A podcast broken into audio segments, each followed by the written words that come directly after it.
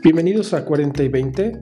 Esto es algo así como un podcast, en donde platicaremos con cocineros, baristas, panaderos, bartenders y uno que otro personaje del escenario de las artes. ¿Y de qué trata este podcast? De comida, siempre de comida, pero también de arte y cultura. Lo que queremos es contraponer, escuchar y conocer a las nuevas generaciones y a las viejas generaciones de la cultura gastronómica. Así que, comenzamos.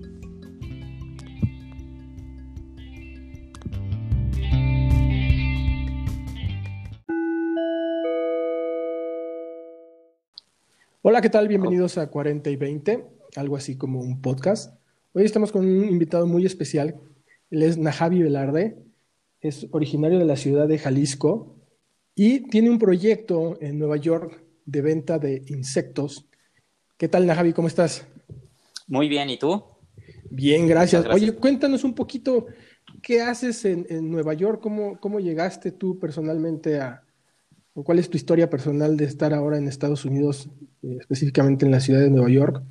Y después platicamos sobre Merci Mercado, que, que, me llama muchísimo la atención.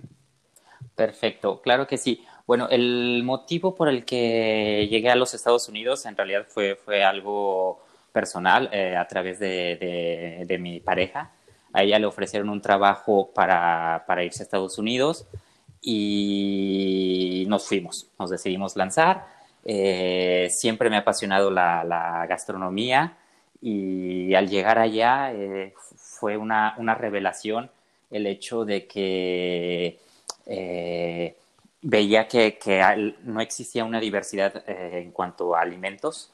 Era una, una estandarización completamente. Es decir, que por ejemplo pude viajar de un extremo a otro del país y comías exactamente lo mismo, los eh, ibas al restaurante, comías exactamente los mismos, los mismos sabores, los mismos platillos. Era como una tristeza ver esto. Eh, entonces, a partir de ahí, pues fue, tomó mucho más sentido el, el proyecto de Merci Mercado de, de poder rescatar productos, ingredientes y productos de nuestros productores. ¿Y tú eres chef? ¿Tú eres gastrónomo? Para nada, para nada. Eh, siempre me ha apasionado la gastronomía, eh, mercadotecnia.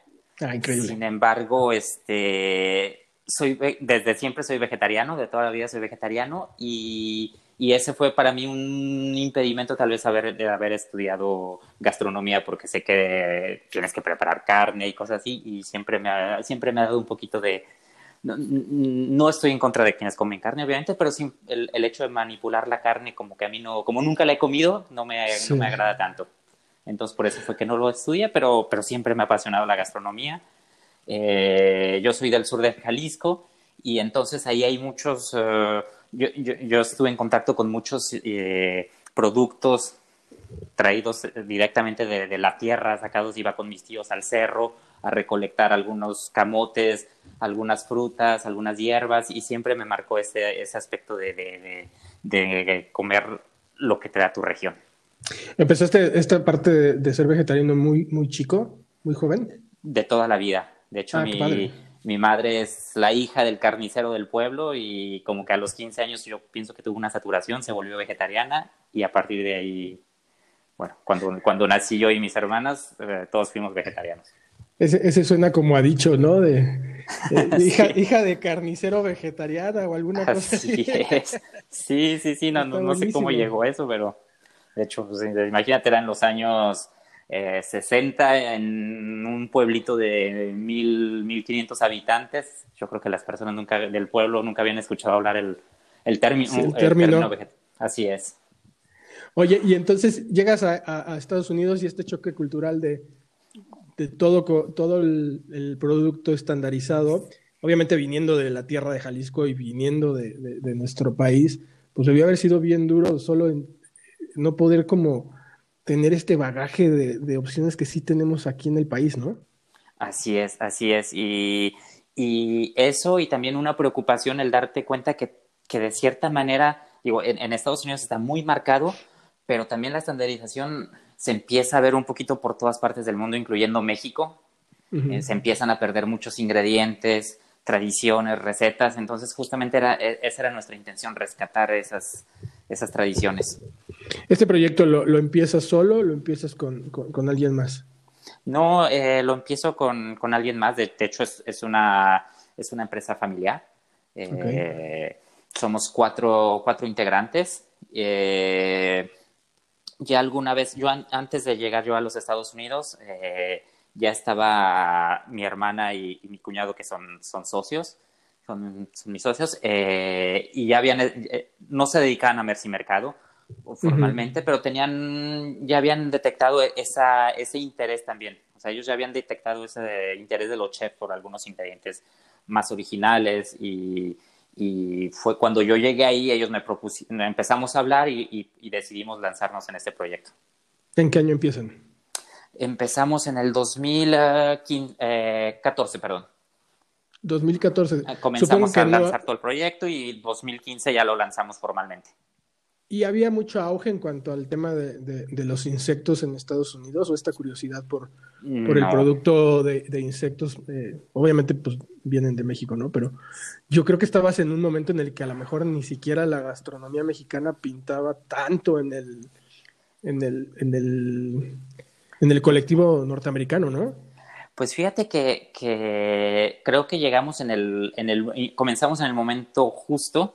Este sí llegamos como en el momento en que empezó a, crecer muchísimo el interés. De hecho, sí, o sea, era como que, en ese momento, tal vez unos años atrás, no tanto, y a partir de ese momento, no sé, te ibas en, a, algunos barrios en Nueva York y empezabas a contar, yo alguna vez hice este ejercicio de contar eh, restaurantes italianos y pizzería versus taquerías y mexicanos. Y en ah, algunos lugares, algunos lugares ganaban los mexicanos, entonces como que... Ah, ¿en serio? Y eran los lugares de moda, así, entonces como que ah, te dabas cuenta que la comida mexicana empezaba a tomar mucho valor.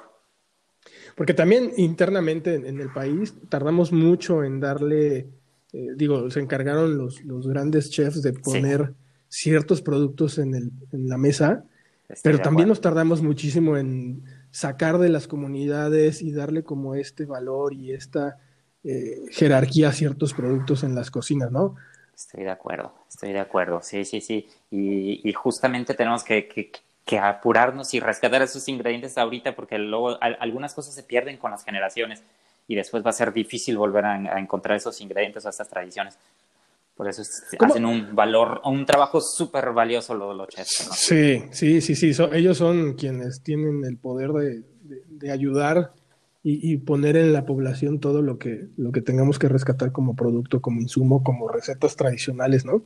Eh, realmente son ellos quienes, quienes se encargan de eso y nosotros como consumidores, pues de darle, darle crank a las tostadas y a todo lo que hagan. Así es. Oye, ¿cómo, ¿cómo hacen la, la selección de, de los productos que tienen comercializados? ¿Y en qué comunidades o en qué estados del país están trabajando para, para obtener este recurso? Mira, principalmente estamos trabajando en, el estado de Oaxaca. Digo, este, incluso, por ejemplo, hablando del consumo de insectos, si, si tú ves en México también está muy, muy focalizado este, esta tradición. De hecho, por ejemplo, yo, yo comenzando este negocio le platico a, a mi abuela y mi abuela se asusta. ¿Cómo que, que se comen los insectos? Y dentro del mismo Jalisco México. No es, Jalisco no, es, no es parte de, de, esta región. Digo, está muy centralizado y uno de esos estados, pues tal vez es, Oaxaca, eh, Puebla, Tlaxcala, toda esta parte eh, tiene una tradición de, consumo de insectos y trabajamos principalmente con, con, productores de esta zona. Tlaxcala, yo probé los mejores tacos de gusano en Tlaxcala, fíjate. Sí. le había tenido como un poquito de, pues, no, de, de, miedo, de temor a, ciertos insectos. Sí, hemos comido muchos insectos y, viajamos mucho a la ciudad de Oaxaca. Sí, sí, sí. Pero estos gusanos y este taco de gusanos que me comí en Tlaxcala me pareció fascinante. La verdad es que tienen unas cosas bien ricas. Así es. Y que viene, que lo, que lo bonito de rescatar este tipo de productos es que vienen pues desde, desde las épocas prehispánicas, ¿no? O sea, estamos llevando eh, estos insumos. ¿Qué, ¿qué productos, o sea, qué insectos son los que están comercializando ustedes? estamos, eh, nuestro producto estrella es el chapulín. Después tenemos eh, los chinicuiles. Dentro de los gusanos de maguey está el gusano blanco y el gusano rojo. El gusano rojo es el que vive en la raíz del, agave, es el, que le dicen chinicuil. Y después tienes el gusano blanco, que es el que vive en, las, en las pencas del, del maguey. Entonces nosotros estamos manejando los, los gusanos, el chinicuil, el blanco estamos trabajando en el proceso de, de poderlo transformar, de poderlo adaptar, porque hay, hay, un, hay un reto muy importante que es poder llevar el producto pero guardando su, su obviamente sus cualidades gastronómicas, sus calidades gastronómicas. Entonces, no hemos encontrado la manera de, hacer el... Seguimos ahí jugando eh, para encontrar la manera de poder llevar el producto y que siga teniendo ese sabor tan auténtico.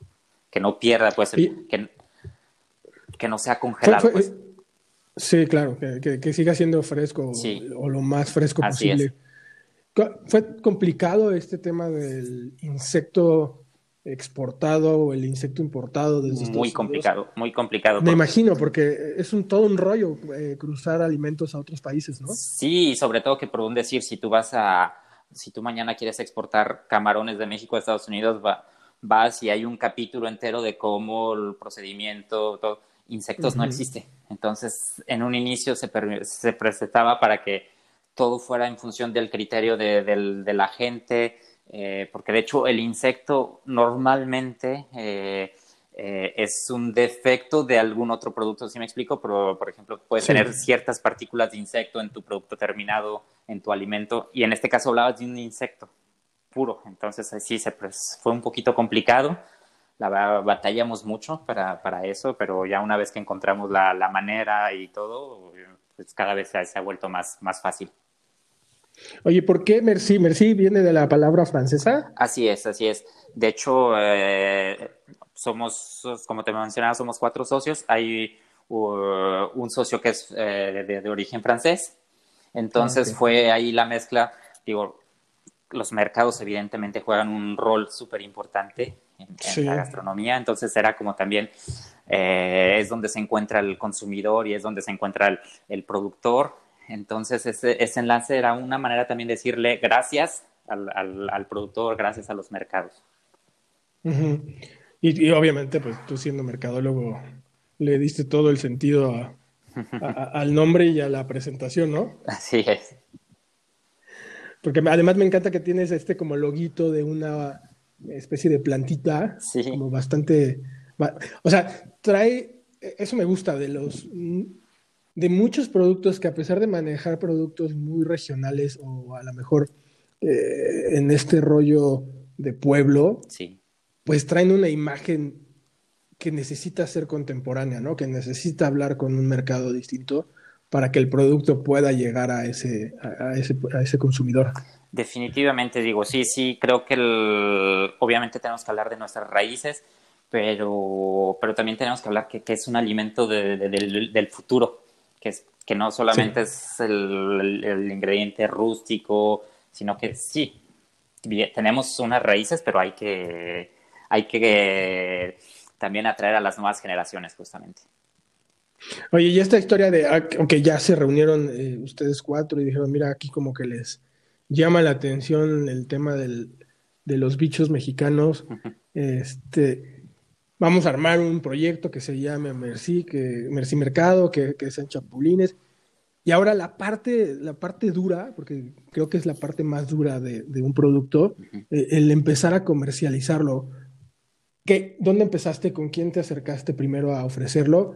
¿Y cuáles fueron como esas eh, reacciones de, a ver, pues vamos a arriesgarnos a probar estos gusanos este, o estos chapulines? Porque a lo mejor muchos sí, por, por un tema de gastronomía internacional, pues entendían un poquito qué era el producto, pero me imagino que hay muchos otros, sobre todo los que sean particulares, o sea, los consumidores que sean particulares, no los, no los chefs ni los restauranteros, debe de ser como un poquito más difícil. ¿Cómo, era, cómo fue esa parte de, empezar esta parte dura de vender? Mira, em, empezamos a través de, los restaurantes, de hecho ese es el corazón de Merci Mercado, estuvimos trabajando con, con chefs eh, principalmente en el noreste de, los Estados Unidos. Eh, fue un poquito como...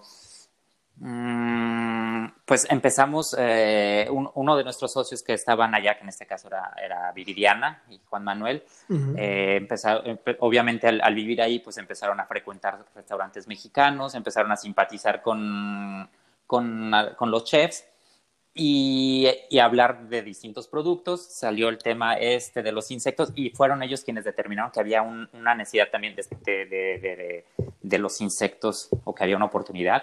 Entonces empezamos a montar y enfocarnos sobre los restaurantes y la verdad es que los chefs eh, estaban contentos de poder tener ingredientes eh, Mm, más originales, frescos, salir un poquito de lo que te decía de los ingredientes de siempre. Entonces están muy contentos de tener nuevas opciones.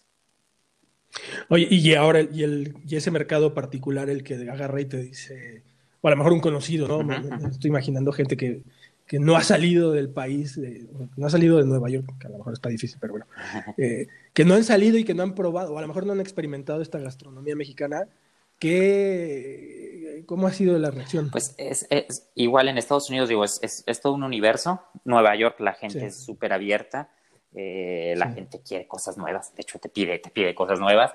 Y, por ejemplo, te vas a, no sé, está muy cerca, por ejemplo, Filadelfia, y cambia completamente el mercado. La gente es mucho más reservada a ese tipo de cosas, pero Nueva York en sí es, abierta. Yo recuerdo en, en Nueva York, hay una tienda eh, que se llama Miscelánea que tienen productos mexicanos. Eh, ellos este, comenzamos a vender nuestros productos y ellos, la idea era tener una, como una tiendita de barrio, pero con productos un poquito lo, lo, que te mencionaba como mexicanos contemporáneos. Entonces empezaron a tener esta tiendita, crearon una torta de la semana y, y la torta se volvió súper famosa, la gente venía a comerse su torta y todo y entonces de repente metían una especial de torta de chapulín. tuvimos ahí la oportunidad de, ir y, y, meter un poquito a la gente. Salimos a, la entrada de la tienda con, con unas galletitas con guacamole y chapulines y la gente pasaba y se los comía. La gente, antes de decirle lo que era, la gente ya se los había comido y le decía, ¿te gustó el chapulín? ¿Qué? El chapulín. ah, no, pues sí, sí estaba rico y la gente entraba y se comía la torta.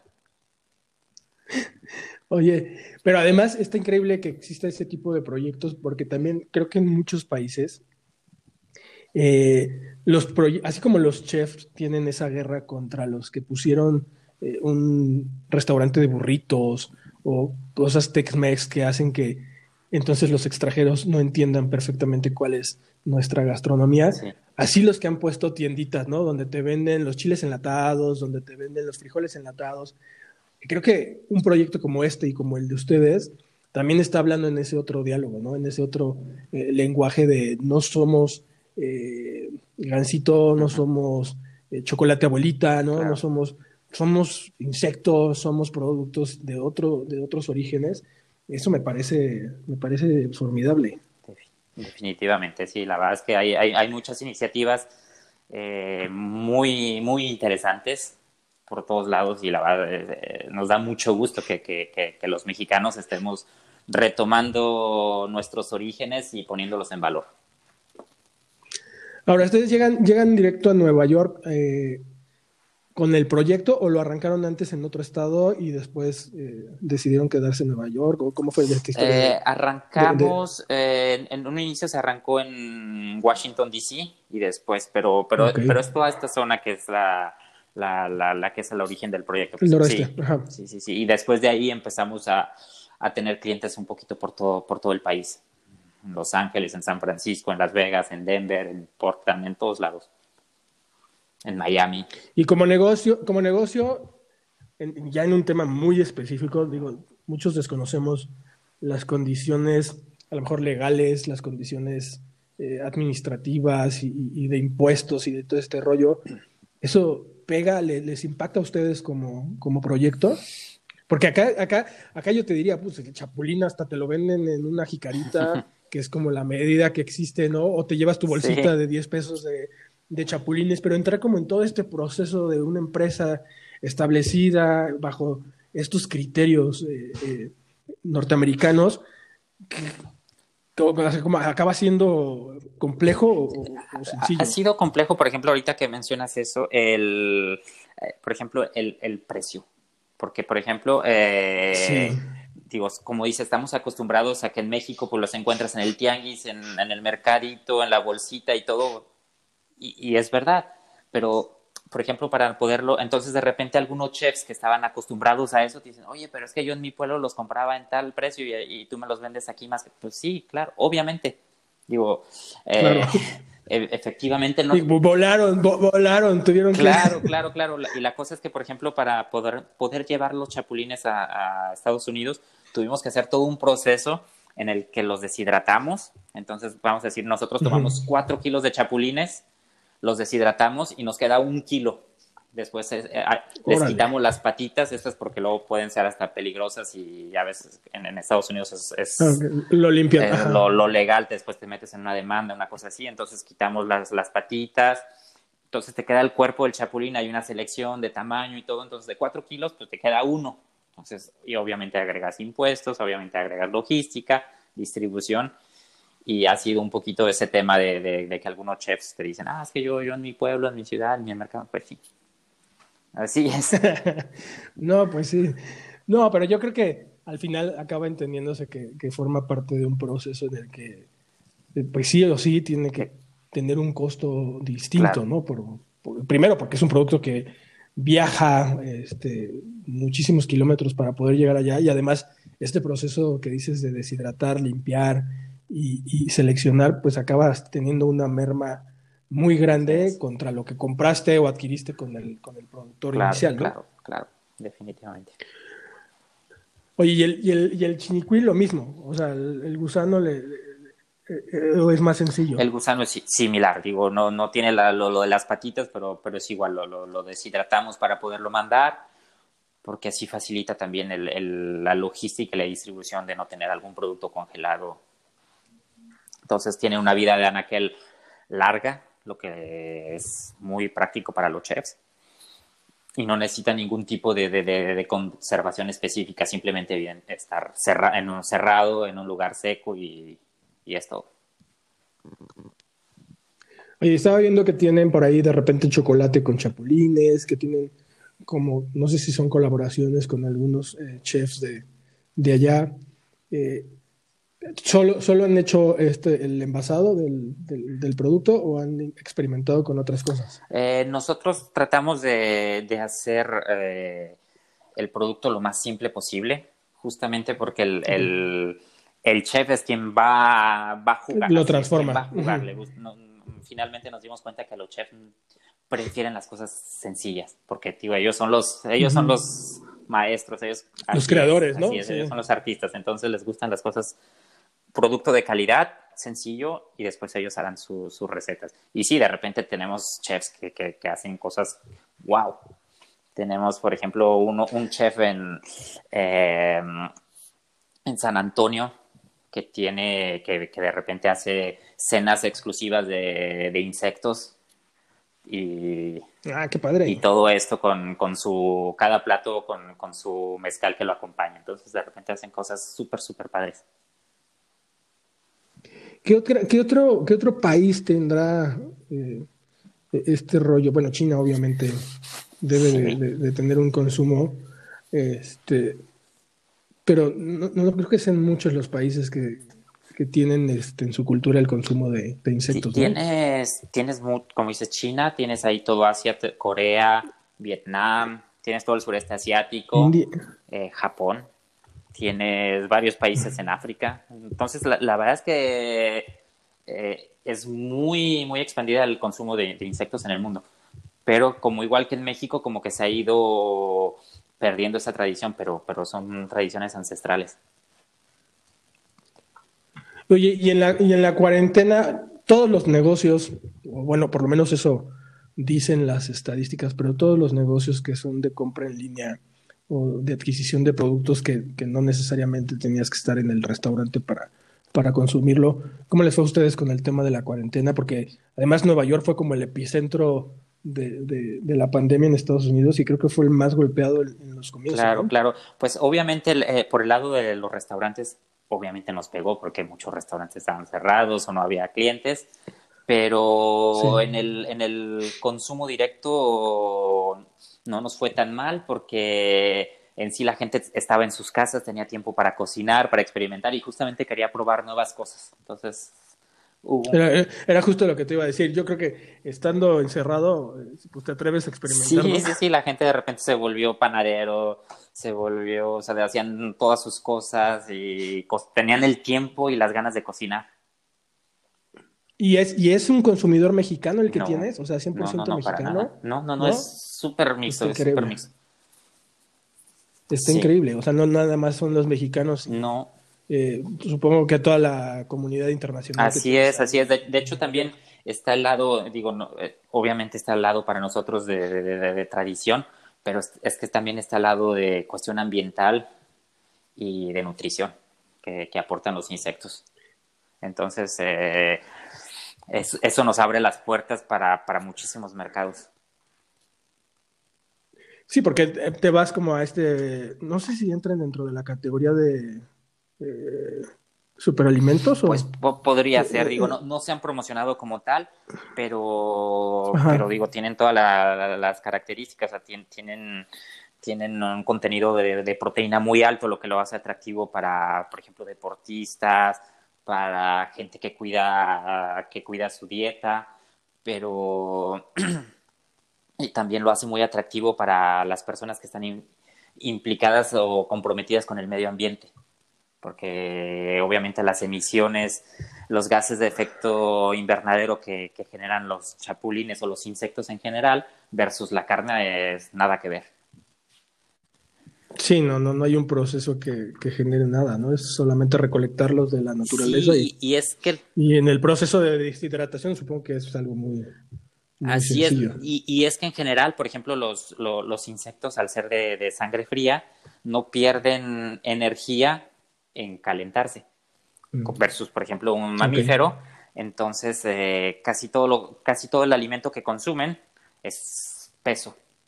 Así que, por, un decir, digo, hay, hay, una, hay una comparación que, por ejemplo, para de 10, 10 kilos de, de, pasto, de granos, vas a obtener un kilo de carne versus 6 eh, kilos de chapulines. Entonces es nada que ver.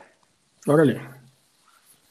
Oye, aquí en México se pusieron muy de moda unas, una especie de como de, sistema de deshidratación de vegetales, que es a través de, del sol, ¿no? No sé, como ponen en unas parrillas de madera o, de metal los alimentos y con la radiación se, se van deshidratando. ¿Cómo, ¿Cómo, es el proceso de deshidratación de los, de los chapulines? No, ahí sí, Literal, a, horno. No, ahí sí es con una, con una máquina profesional, digo, para poder. Sí, sí, ¿Ah, sí, Ahí sí, para poder eh, cumplir con los estándares de calidad y todo de, la FDA, tenemos que tener las instalaciones con, un horno profesional, con un nave. ¿Y esa, entonces usted, las instalaciones las tienen allá o las tienen allá? No, allá, en México. Ok, ok pero te piden de requisito que sea a través de un procedimiento eh, específico. Sí, digo, los controles de, de, higiene, de calidad son, son muy altos, entonces tenemos que respetar todo, todo ese proceso.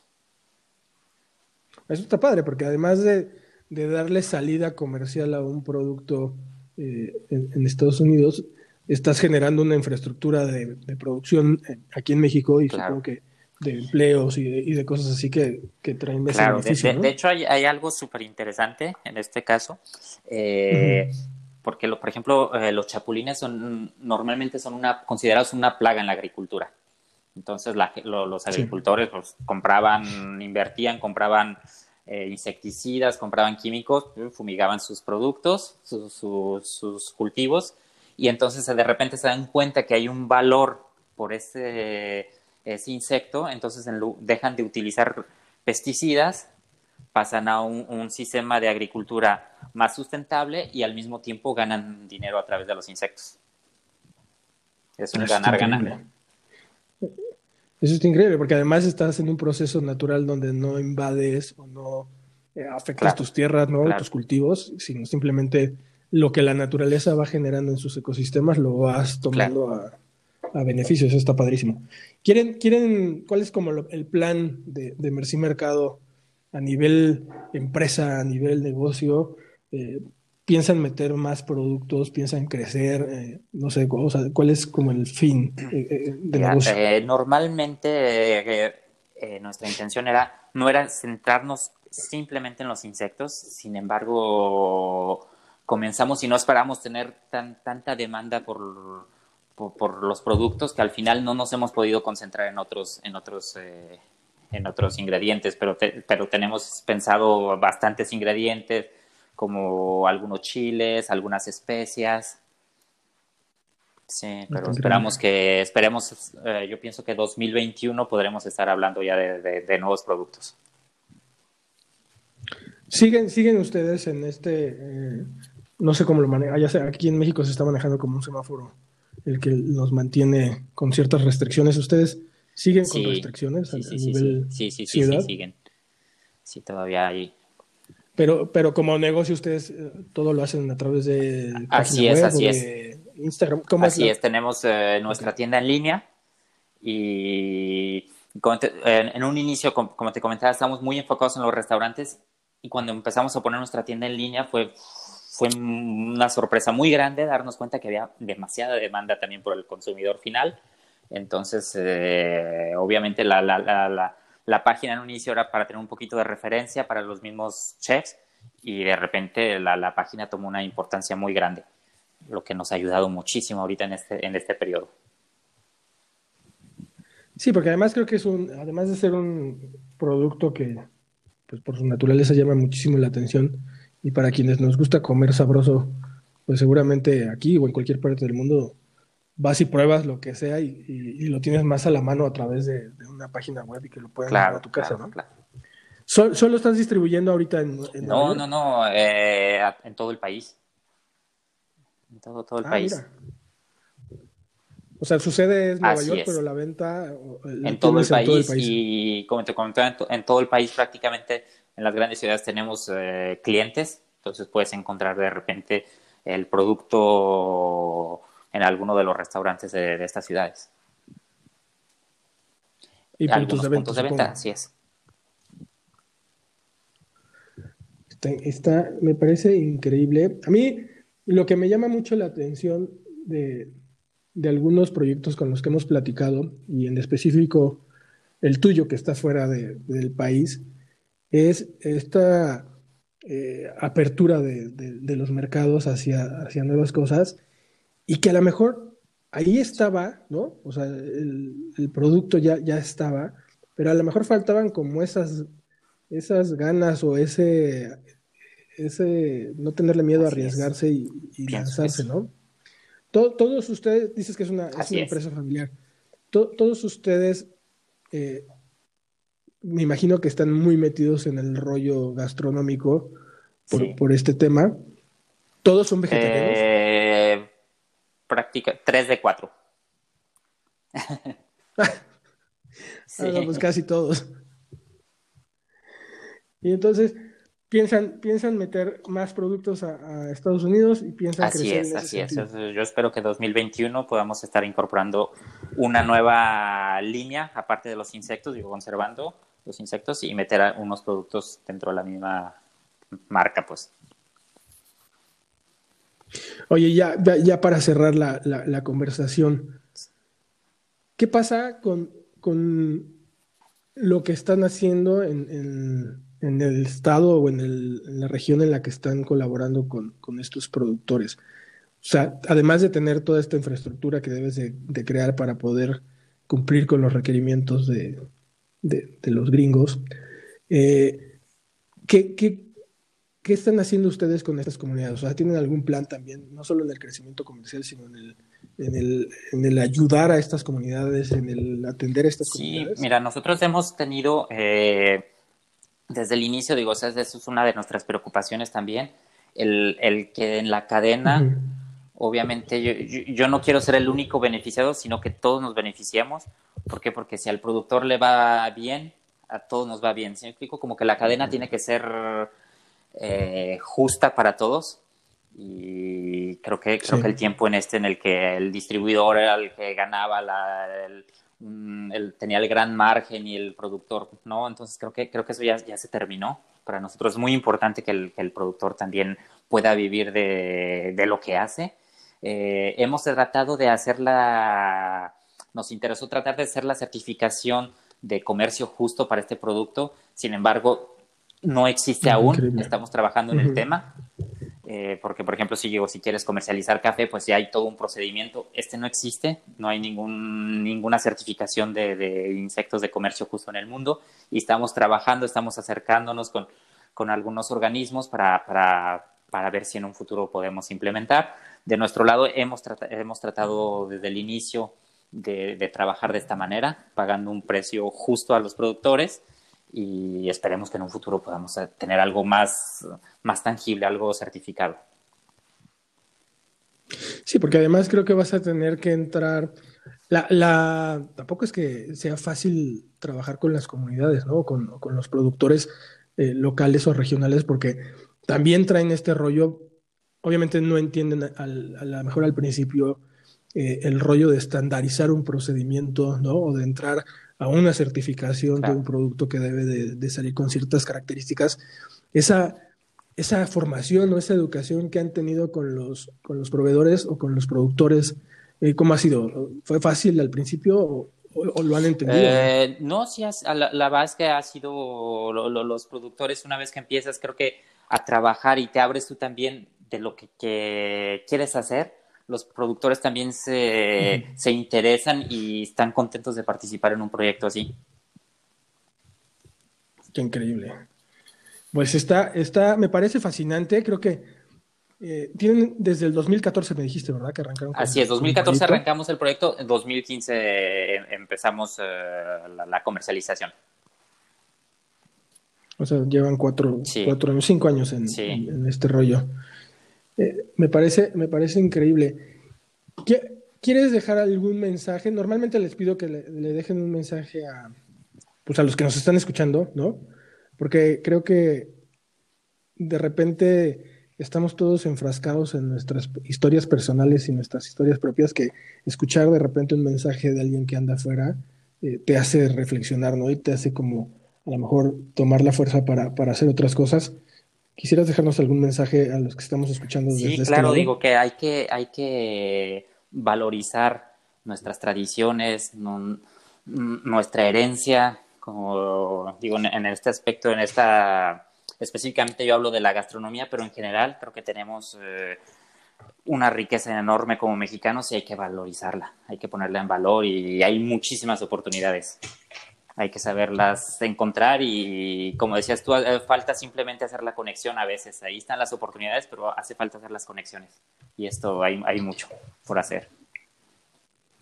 Increíble, ¿no, Javi?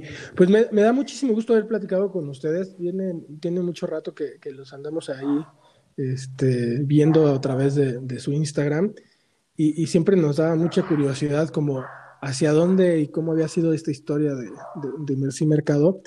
Me, da muchísimo gusto haberte tenido en esta conversación. Y de verdad espero que crezca muchísimo el proyecto y que pronto puedan llevarlo a. Te lo agradezco mucho y gracias por, por habernos invitado a su podcast. Increíble. Pues esto fue 40 y 20, algo así como un podcast. Yo soy Alex y hasta la próxima.